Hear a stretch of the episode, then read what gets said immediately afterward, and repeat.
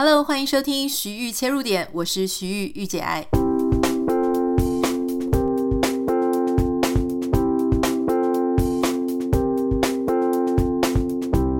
欢迎收听今天的节目。今天要跟大家聊一个我不太知道你会不会有兴趣，但是我实在很想聊的一个话题，因为这个话题的主题跟我以前在念书的时候我非常喜欢的一个科目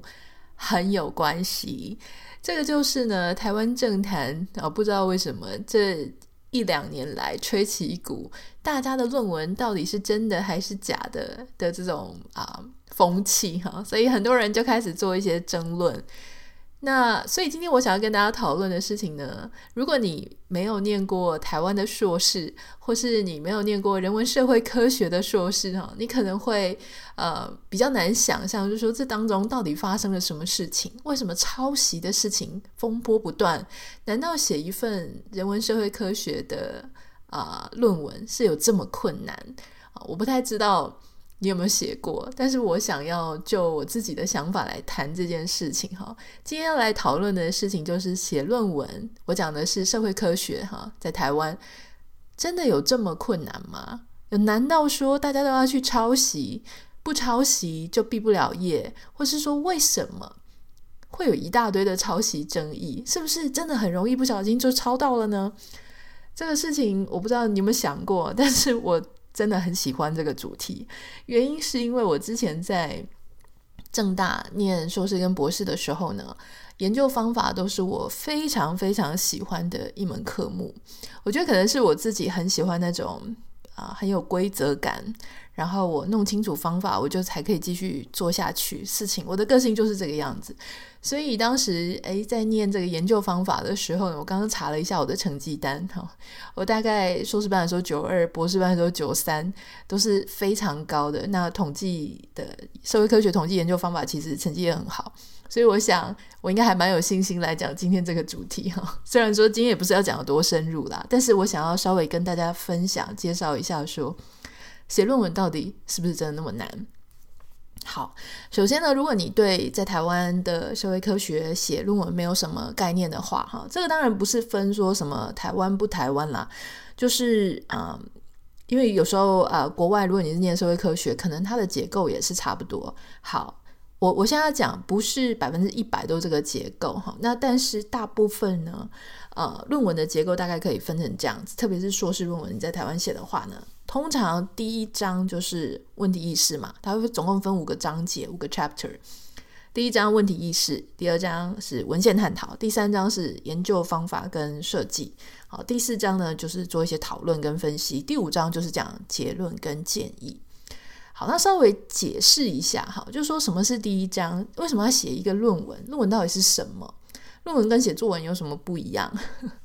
论文其实基本上就是把一个题目跟一个概念，好，就是彻头彻尾的去花一些时间去研究它。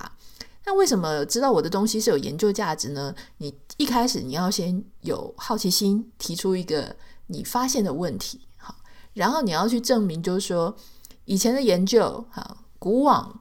今来有没有人研究过？那你从人家的研究当中呢？诶，你发现有什么东西还没有被研究到，或者说有什么东西，我觉得此时此刻的当代很值得被研究，它即将是一个显学，或它曾经很重要，但是没有被发现。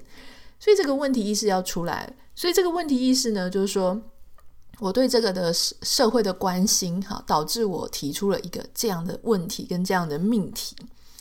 那。第二章所谓的文献探讨，就是说，好，我刚刚讲说，因为古往今来的这些研究论文呢，他们都没有做过类似的研究，或或是他们采取的是什么观点，跟我的观点不太一样。啊，你为了要证明这件事情呢，你就会去查很多的资料嘛，对吧？你就会去啊，你这个论文也许里面要讨论的有两三个概念，好，这个重要的概念，那我就要去查这些文献资料，就看哦。以前他们在讨论这件事情的呢，是是怎么怎么讨论的？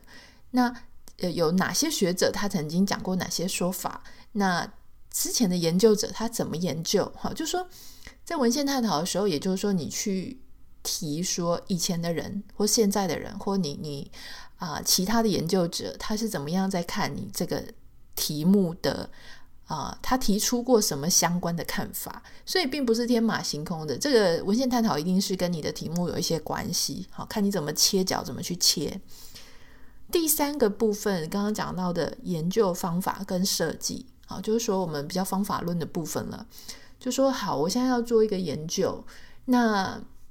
有一些当然是文本分析了哈，但当然你也可以写，就说哦，我这个论文呢，我它不不一定是全部都是实证资料，有些时候呢，我是次级资料分析，就是我去找啊以前的啊一些资料啊，比方说啊，有些人是做跟以前的啊有公开过的、有有出版过的资料，把它拿出来比对，好像有时候你在做一些比较。政策比较策略的时候，你可能未必一定会是去访问啊，或是做问卷啊，不一定。你可能是跟以前他公开过的、出版过的一些资料啊拿出来做一些详细的比对，或是有一些人是做后设分析，就是说他把以前的呃论文啊、以前的研究资料全部拿出来，然后他告诉你说，在某一段时期里面啊，这些研究者呢，他都有一种什么样的倾向。好，或者说他都有一种什么样的趋势，所以我现在站在人家的后面，我要跟你讲说那一段时间，啊，我可以做出一个什么反省。有一些时候是这个样子，啊，可是大多数的时候呢，特别是硕士生，很多人做的就是我们所谓的质性资料或是量化研究资料。好，那。质化资料，呃，质化的资料呢，就是我们常常听到说什么啊，做访谈啦，哈，然后有些是做口述历史啦，啊，有一些是做田野调查啦，哈，就是自己去啊采访，自己去观察什么的。那有一些人是做量化资料啦，哈，那量化资料大概就是发问卷呐，哈，做实验呐，就是做一些这一类的。好，那这个。你当然第三章你就要写说我是怎么发问卷的，好，我的样本数是多少？为什么要抽样这些地方？我怎么抽的？好，那我抽出来的啊，我做出来的这个问卷呢，多多少是有效问卷，多少是无效问卷？那我打算用什么样的统计方法？这个是量化的。那如果你是直话，刚刚讲就说你是去做访谈的话，我就要把我到底访谈了谁，十个还是二十个？那这这些人为什么我要？针对我的题目要找这些人，好，因为他们能够诶给我像什么样什么样的一些呃资料或启发或经验，他们的 contribution，他们的贡献是大概会是什么？把它写在你自己的研究方法里面。第四章呢，就是好，那你刚刚不管你是做质化资料，不管你是做量化资料，或是怎么样，第四章呢，就是让你大家发挥你的才能 跟你的论述哈。就说你从这些资料当中呢，诶，他讲了什么，或是这些数据是什么，它反映了什么？好，你居然好发现了怎样怎样怎样？就是在第四章你要大书特书。换句话说，一个研究生他的最最最最最最精华应该就是第四章，就是在呃讨论的部分。当然第五章也非常重要。第五章呢，虽然说叫做结论跟建议哈，但是其实这个。第五章其实帮你把第四章你刚刚的资料讨论去做一个收尾，哈，就说我的结论是什么，我的发现是什么，我这一篇论文它的贡献是什么，在此时此刻，它可以为后人、后来的研究者开辟一个什么样子的路径，它提供了一个什么样的一线曙光，你们可以接下来继续去做，哈，这个是我这本论文。啊、有些时候有些人会说研究限制啦，就说我这本论文呢，它这个啊，虽然我已经很尽力的做了这么多了，但是还是有一些啊未臻完整之处啊，或是还没有办法处理的问题，但是有限于篇幅或者有限于这个题目的焦点啊，可能遗留下来，希望后人可以继续努力。这样，通常一个论文的结构呢，大概是这五章。好，那我今天想要跟大家讨论是说。到底哪一章它是容易有争议？就是说有抄袭的争议。其实我们不要忘记哦，最近台湾的政坛呢，好，不管是李梅珍啊，或是林志坚，他们在讨论的事情呢，呃，并不是这份论文写得好还是不好，他们在讨论的事情是抄袭。哈，我想跟各位讲，就是说，因为我们都念过这个。呃不能说我们都啦，但是我个人的经验就是，你念硕士的经验啊，不管是我，或是我看我的同学们，或是我后来在啊在这个博士班，然后我也做期刊，台湾的 TSSCI 哈的期刊的编辑，我看了很多很多老师来投稿的论文。那你要相信，不是所有的老师论文写的都非常好，有一些老师他的论文写的，说真的也没什么前瞻性，也没有什么很了不起的启发。但是因为台湾的学术界是要积点的嘛，就是你一定要去累积你的发表，所以你其实是看得出来，有一些人他真的很有写论文的才华，有些人他真的很没有，even 他是老师哈。那。我们现在其实还讲的还不是说一份论文到底写得好还是不好，是不是什么旷世巨作，根本就不是。他们在讨论的只是这一篇论文到底是不是抄袭的，他有没有抄袭的争议？为什么要研究我们抄袭的争议？就是说这个人，好，这个政治人物他到底诚信有没有问题嘛？所以我们其实都还没讲到这个论文到底有没有它的价值，我们还在讲那个最低标，就是请你不要抄别人的。这个这个最底线的原则，应该是所有研究生哈，就是在念研究所的时候，或是你，其实我大学的时候，我们毕业老师就请我们写一份论文。老师呢，不管是哪一个阶段，老师都跟你讲说，绝对不可以抄。那你就会讨论说，诶，可是刚刚有很多研究什么这个文献的部分，好，就说，诶，那我要去跟其他人的论文去做对话，我要引用啊，这个是不是很容易就会变成抄袭呢？我今天就要跟大家讨论哈，一个新手的研究生，一个新手写论文的人，好，如果我说他真的就是还在学习，他真的很拿捏不当，他到底有可能在哪里会出现抄袭的争议？好，刚刚我们已经讲过一个论文基本的五个章节的这个结构了嘛。所以我要跟大家讲，确实，如果是一个新手研究生，他在年轻第一次碰到要写论文的时候，他真的不太懂。如果他的指导老师又很忙，根本没有办法指导他。好，我说他他指导老师，你知道，很多老师其实是产官学界关系非常好的人，所以他们身不只是身兼学校的职位而已，他们其实常常呢还挂了一大堆的头衔，做一大堆的计划案，根本没有空理学生。如果一个学生他就是啊，就是自己也不太懂怎么写，老师也没有好好教，他很容易出现在两个地方，会出现有可能出现抄袭哈。第一个就是刚刚讲的文献探讨，文献探讨呢，在新手的研究生来讲，很容易拿捏不当，就是说到底是引用啊，还是到底是是不是适当引用，还是过度引用？首先呢，你一定必须要。你用哪里引出来的？你一定要列出那一个文献的出处嘛，这个是很基本的。好，那常常有人会出现在一个问题，就是说他找的资料其实不是原始资料。好，比方说马克思他曾经讲过什么什么什么话，那就有另外一个，好好假设台湾另外一个研究生，他曾经写过一篇论文，他引用了马克思那一段话。那接下来有另外一个研究生，他根本没有去找马克思他的文献，他就直接引用了这一个，好，我刚刚讲的第一个那个研究生，他去写马克思的话，那他是不是就应该要引用前面那个研究生，又要引用马克思，对吧？所以这个时候他就会有可能在一个非常模糊的地带，就是我到底我的出处要写那个研究生，还是直接写马克思？呃，我觉得很多人好在这个地方呢，其实。都有可能会去写，但是一般如果你的老师很认真，他就会跟你讲说，你不要只是去引用前面那个研究生的论文，虽然你可能从他的论文当中得知马克思讲过这句话，但是请你还是自己要去找马克思啊，你你去翻那个前面研究生他的后面的目录啊，对不起，后面的那个参考书目，你去找到那个马克思的原文，自己再看一遍。你自己再看一遍之后，你就可以引那一个马克思的出处啊。或许你也可以再把前面这个研究生，你你怎么样去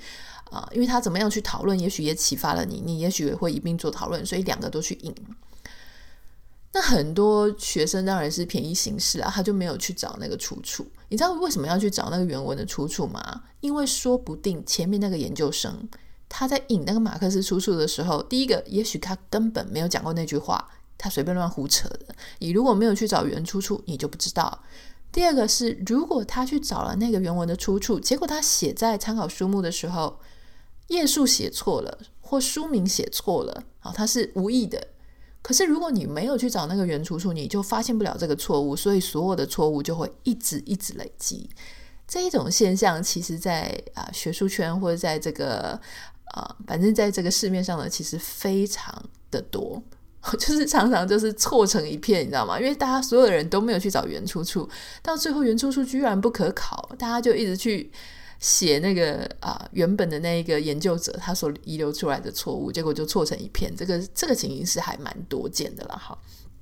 这个是新手研究生蛮容易错的。那还有就是说，到底什么是引用啊？什么是很有技巧的去讨论文献？什么是没有技巧的讨论文献？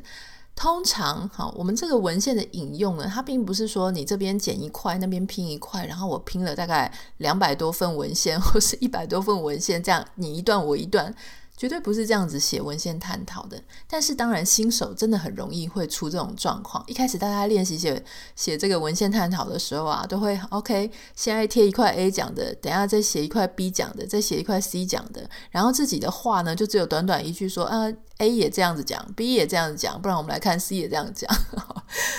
那这个当然是非常没有技巧的啦。如果真的是比较上手、很熟悉会写论文的人，他就是会讲，他从他自己要讲的逻辑开始讲一个故事，在适当去引用一个人该讲话的时候呢，他再去引那一个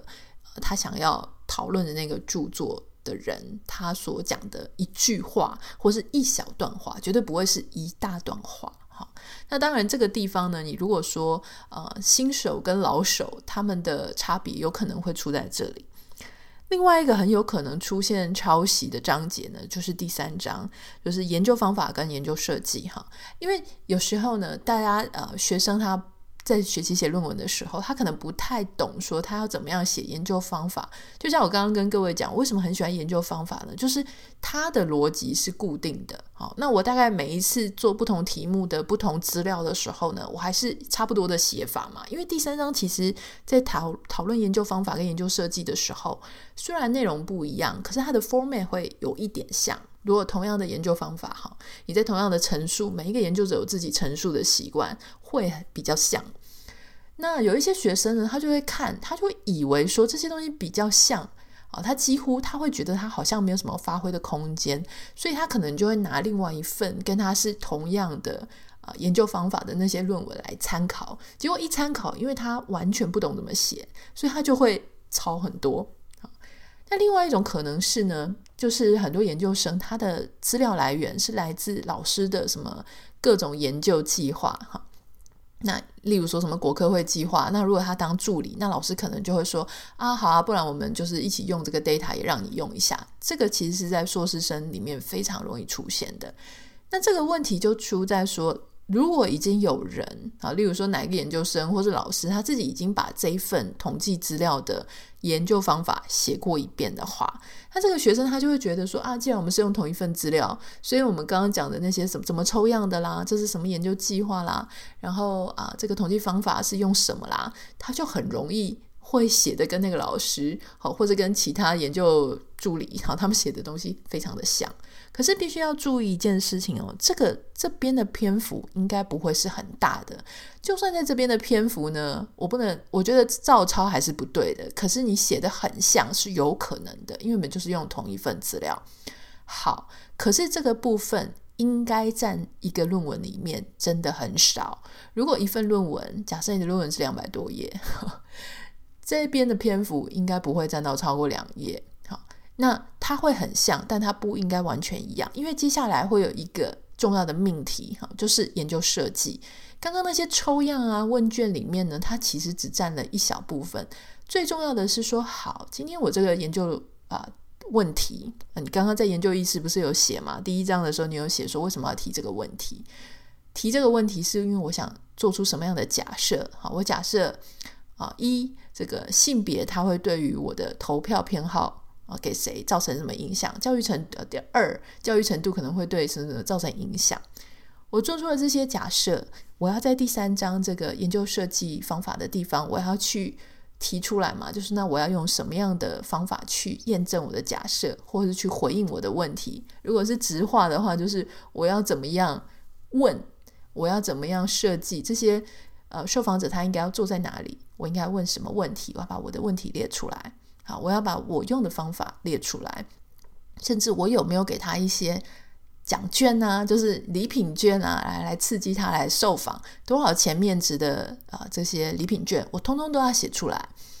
所以这个就是在这个地方要写的东西哈。那特别是这个统计，在统计设计、研究设计的时候呢，在这边哈。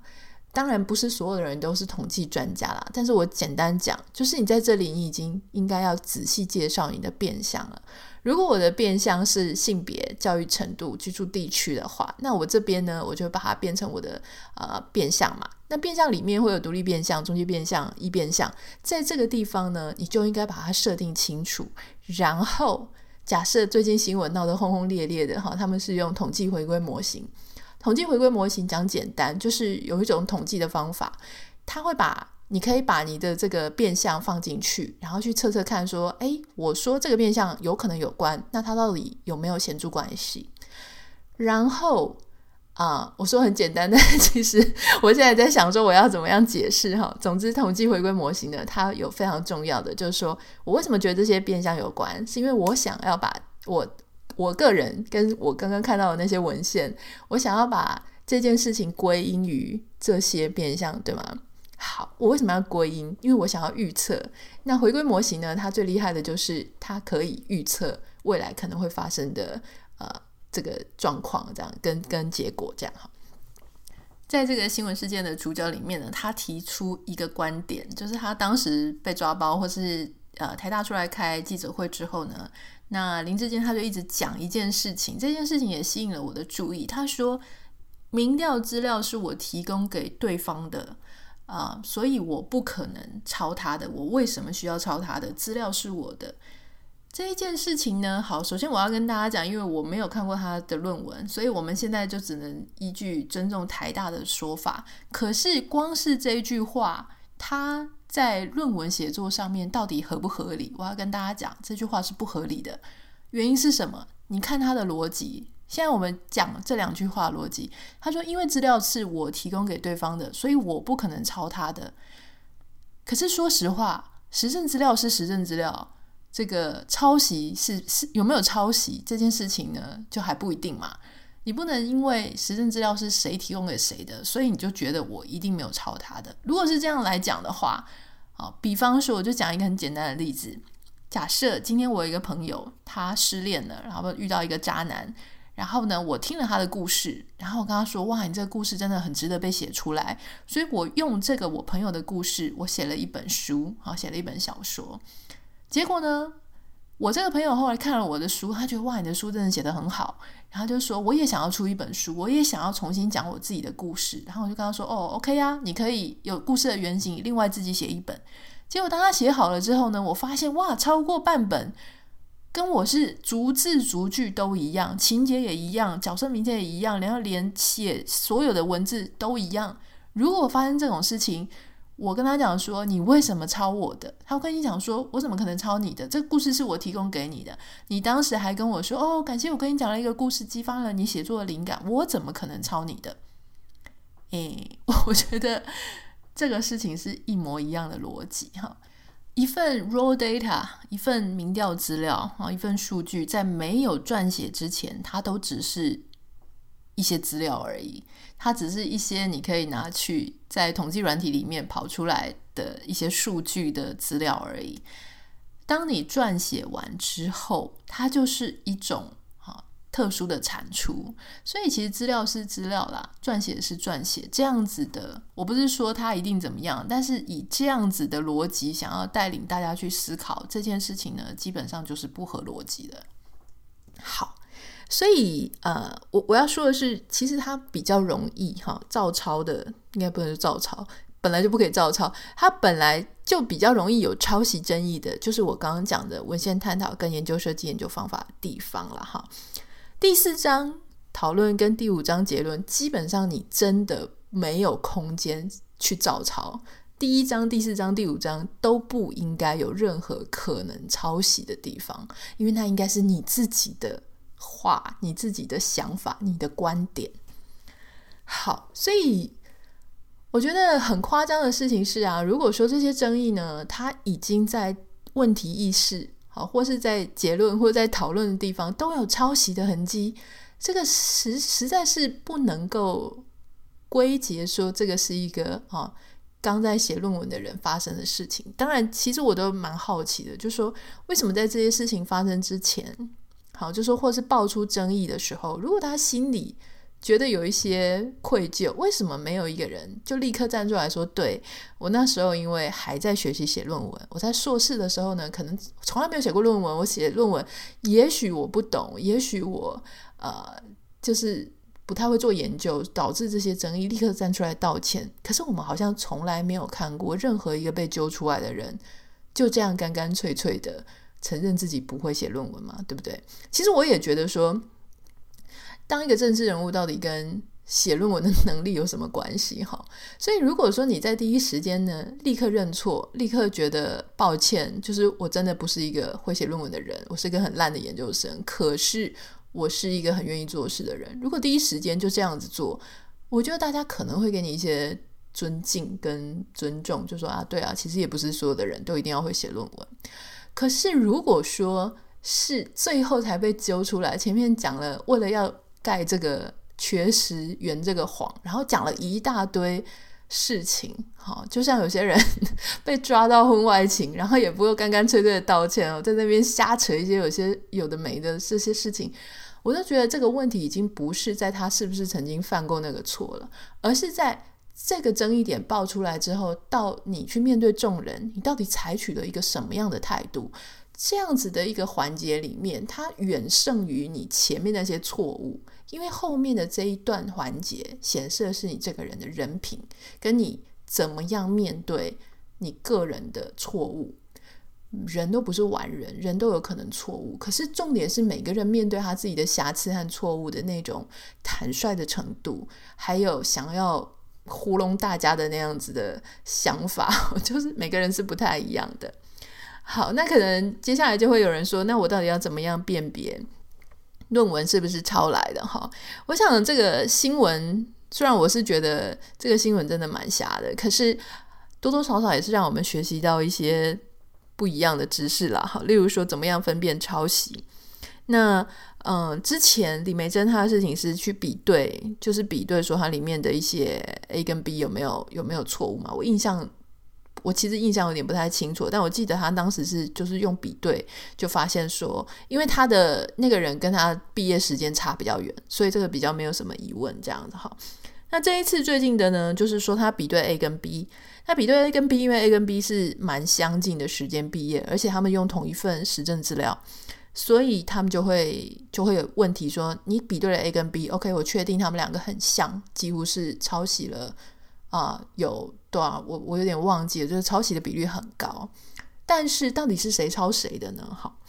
所以接下来就他继续继续去比对，就说 OK，那谁有标出原始出处，谁没有标出原始出处？好，可是标出原始出处这件事情呢，有可能是疏忽嘛？就刚刚我们有讲，就说哦，你可能有些地方它可能是新手会有的问题，有些地方它可能是疏忽会产生的问题。可是，其实最关键的一点，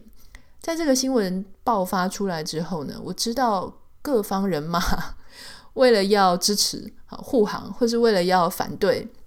好要这个事情要大做特做，其实有各种不同的观点。我甚至有朋友呢就说：“哎，为什么不用著作权法去讨论这些事情？什么什么什么的？”可是就我自己来看，我觉得这件事情最简单的方法判断就是，他们两个人的题目不一样。可是他们两个的资料一样，然后他们两个的回归模型居然一样，这事情很怪。因为如果说你的问题意识，你一开始的题目就不一样，你设的变相不一样，你不应该统计回归模型跟分析是一样的。所以这件事情其实没有那么困难，就是你去回推那个统计模型，你研究方法跟研究设计本来就应该要对应在你的问题。如果你没有对应在你的问题上，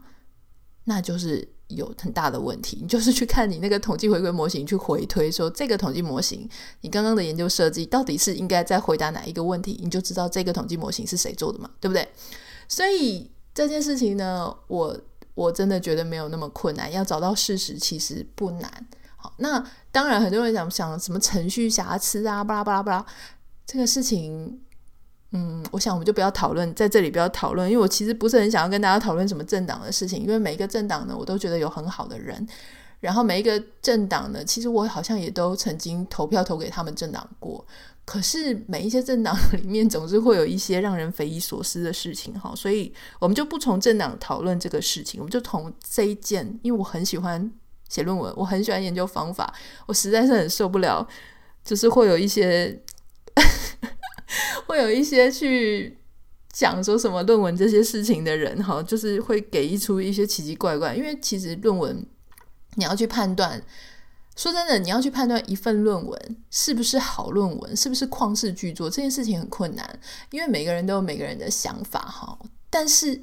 我们不是在判断这么难的事情，我们只是判断说这一份论文合不合理嘛，对不对？是不是怎么是是不是有抄袭的疑问？这件事情其实真的没有那么嗯，没有那么困难了哈。好，那我想要很好奇的事情就是。我其实坐在沙发一边在看新闻的时候，我就跟我先生在讨论说，到底为什么啊、好多人他根本就不想要写论文，也不会写论文，看起来就是不怎么会写论文的人，为什么他硬要去念一个需要写论文的学位，然后再被抓包说他其实不会写论文呢？当然，我我每次问我先生的问题，我自己心里都有答案哦，就说。说真的，我们确实是一个非常学历挂帅的社会哈。一个人他是台大毕业的，或者他是美国什么学校毕业的，确实在我们的社会里面来讲，嗯，好像有一种光宗耀祖的一种氛围嘛。说真的，我自己也是一个非常在意学历、非常在意教育的人。那我也懂那种差别的感受。可是换句话来讲，我其实也觉得说，现在这个。风气真的走到非常的偏锋，所以一个人他如果是私立大学毕业的，或他甚至没有大学的学历，可他是一个很好的呃公职人员，或者他甚至是一个父母官，难道不行吗？好，难道他这样子就绝对选不上吗？我其实很想要知道说有没有一些例子是他也不用靠。啊、去念台大也不用靠去念什么 EMBA，也不用去挂一些什么奇奇怪怪的学校。可是我们同时也非常啊、认可，非常认同他的这个啊、贡献。那我也不太确定，说是不是政党之间有没有也是那种要升官，然后你必须要抬头要很显赫。如果我们都是台大的，那就是台大帮；如果我们是政大的，就政大帮。我不知道是不是有这种风气啦哈。在海外，当然因为海外的华人我们人比较少嘛，所以我们就是如果是政大校友会啊，那我们就通常就会他觉得很开心，好像遇到自己人，他乡遇故知的感觉。那我是不太知道说在政坛里面呢，这个东西它会不会是很重要的一环。好，讲到这里，希望没有把大家无聊到。我们今天要下课了，研究方法课先下课哈。好，那如果有任何想要跟我分享的，欢迎你可以私讯到我的 Instagram 账号 Anita 点 Writer A N I T A 点 W R I T E R。那我们就下次再见喽，拜拜。